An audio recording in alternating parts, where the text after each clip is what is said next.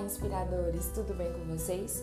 Você sabia que o teste de quociente de inteligência, o QI, criado por Alfred Binet, não tinha como objetivo classificar o nível de inteligência imutável das crianças? Na verdade, ele queria identificar as crianças que não estavam obtendo êxito nas escolas públicas de Paris, para possibilitar o planejamento e a criação de novos programas educativos que viabilizassem a sua recuperação e, consequentemente, proporcionassem o seu aprendizado.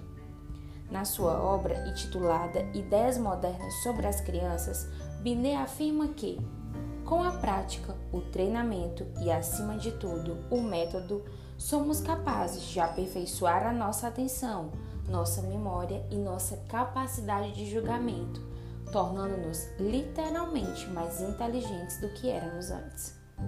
O problema é que o atual sistema que capacita e entrega ao mercado de trabalho os nossos professores, as faculdades e universidades, possui um cronograma de disciplinas que prioriza a técnica e os objetos de conhecimento que devem ser ensinados em detrimento dos mecanismos de como a estação deverá ser executada.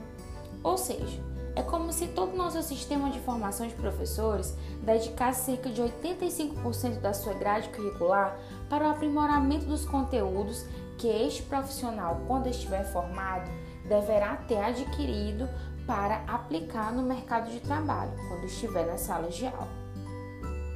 Por exemplo, imagine que você está estudando licenciatura em matemática e durante o curso paga cadeiras de cálculo, teoria dos números, elementos fundamentais, geometria analítica, enfim, uma diversidade de matérias, de componentes curriculares, de disciplinas ligadas ao universo da matemática. Até aí tudo bem, tudo certo. Porém, você paga uma ou outra disciplina de didática, uma de legislação, talvez umas duas mais voltadas para a metodologia do ensino Perceba aqui que o foco está totalmente centrado no objeto que será ensinado, naquilo que o aluno deverá aprender, mas não está na forma, em como fazer esse processo. Os centros de graduação nos preparam, na verdade, para sermos professores de nós mesmos, de modo que, se aprendemos a teoria, passamos nas avaliações, logo estamos aptos a entrar no mercado de trabalho. De acordo com dados do último Censo de Educação Superior, divulgado pelo Instituto Nacional de Estudos e Pesquisas Educacionais Anísio Teixeira, o INEP, no dia 23 de outubro de 2020, considerando somente os 15 cursos de licenciatura mais concorridos no Brasil, o número de alunos matriculados em institutos superiores de educação, as IES, tanto com ensino EAD quanto presencial, representavam somente no ano de 2019 um total de 1.577.377 alunos ingressantes na rede pública e privada, que até 2023 estarão aptos, conforme os resultados alcançados, a atuarem no segmento educacional. E que segmentos esperem e que mercados esperam? Uma sala de aula repleta de alunos que muitas vezes, na verdade, na maioria das vezes, não conseguem perceber significado algum naquilo que os profissionais passaram em média quatro anos estudando, se preparando para ensiná-los. Nós temos aqui o primeiro impasse nesse processo.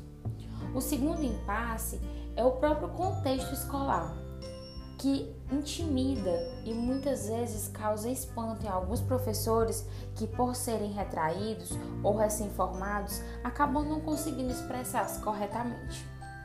Então, nós temos ainda um terceiro impasse: a realização da aula em si, onde inicialmente a linguagem dos recém-formados pode ser retórica demais e a mensagem que desejam passar não conseguir chegar até os alunos.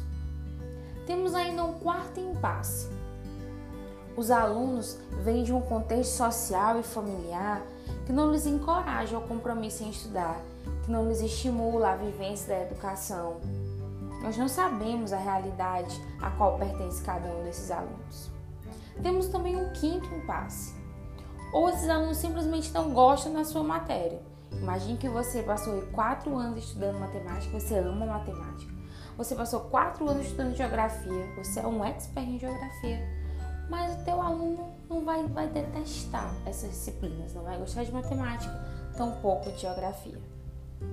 E isso, esse gostar, essa empatia não existente, devido a uma experiência desastrosa que tiveram com outro professor, tão confuso quanto você está, ou já esteve um dia, ou pelo simples fato de não terem afinidade com aqueles conhecimentos, vai gerar mais um impasse nessa relação. Perceba que para essa sequência de impasses, e olha que vamos abrir aqui um parênteses, teriam muitos outros a serem listados, há uma deturpação no processo de ensino. E para essa deturpação no processo de ensino, que distancia professor e aluno e que prejudica muito a relação entre estes, a faculdade e as universidades não os prepararam. Não prepararam aqueles que vieram antes de nós, que têm 30, 20, 40 anos de formação, assim como não nos prepararam. Nós que estamos aí quentinhos, saímos agora do forno das instituições. Mesmo assim, sem esse preparo ideal, com tantas dúvidas, certezas, obstáculos a serem enfrentados e vencidos, mesmo com tantos medos e inseguranças, mesmo com um cenário que não é favorável. E, acima de tudo, sabendo da nossa, do nosso compromisso assumido com cada aluno, da nossa responsabilidade, enquanto alguém que irá orientá-los e guiá-los, nós começamos essa maravilhosa e árdua missão de ensinar. Então o tempo vai passando e as vivências do cotidiano vão nos mostrando como driblar alguns desses obstáculos. Mas isso ainda não é o bastante.